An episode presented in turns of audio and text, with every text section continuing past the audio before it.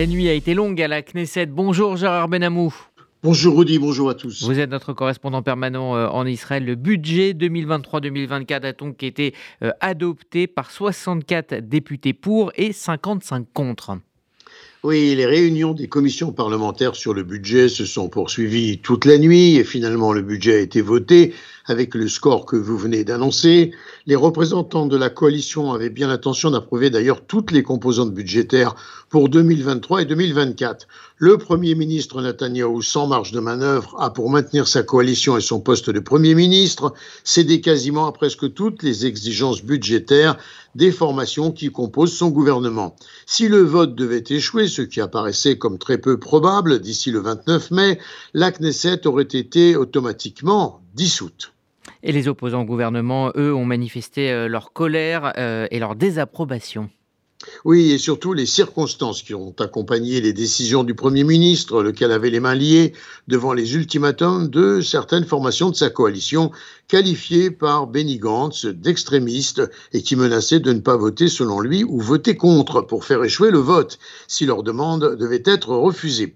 Les députés hier Lapid, Benny Gantz, Avidor Lieberman, Merav Michaeli, Ahmed Tibi ont très vivement critiqué les fonds alloués aux Haredim, les ultra-orthodoxes, aux habitants des implantations et à l'extrême droite. Le député de l'Alliance arabe radicale Hadash Tahal, Ahmad Tibi, a soutenu les sionistes religieux et le mouvement des implantations devait être, dit-il, les cibles des critiques sur le budget plutôt que la communauté ultra-orthodoxe, soulignant que ce sont bien eux, les résidents des implantations, qui s'accaparent du budget.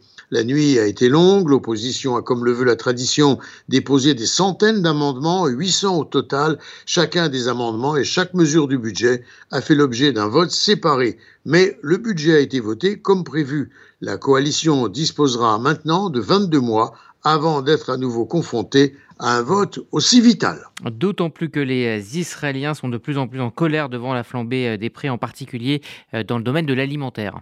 Oui, alors le ministre Nir Barkat, ministre de l'économie, a enfin trouvé un coupable.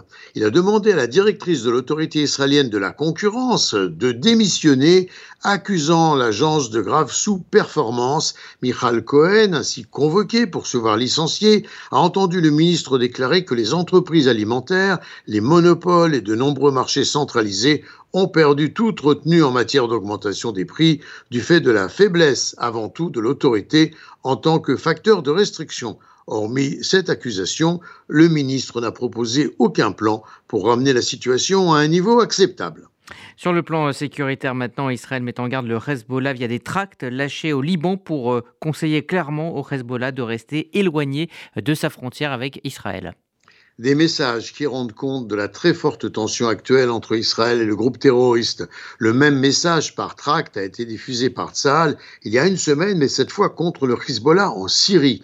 Le chef de l'agence de sécurité nationale, le général de division Aaron Aliva, à l'observation des exercices de simulation du Hezbollah d'attaque contre Israël, a averti qu'un faux pas du Hezbollah conduirait à une guerre. Et puis autre sujet de tension, on en parlera dans les détails dans un instant, eh bien euh, l'Iran le chef d'état-major de l'armée israélienne, Hersi Alevi, a prévenu hier que des développements négatifs du programme nucléaire iranien pourraient entraîner une réaction d'Israël. L'Iran fait plus de progrès que jamais en matière d'enrichissement de l'uranium. Sans entrer dans les détails, certains développements négatifs se profilent à l'horizon et pourraient nous inciter à agir, a déclaré Alevi.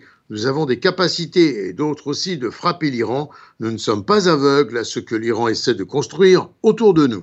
Et puis on termine avec euh, cette innovation. Euh, les chercheurs de l'Université hébraïque de Jérusalem ont publié une étude sur une nouvelle méthode qui pourrait réduire les symptômes de l'autisme. En effet, ces chercheurs ont établi un lien direct entre le niveau d'oxyde nitrique dans le cerveau et la maladie de l'autisme. En inhibant la production d'oxyde nitrique chez les animaux de laboratoire, ils deviennent plus sociaux, montrent de l'intérêt devant de nouveaux objets et révèlent des signes de baisse d'anxiété.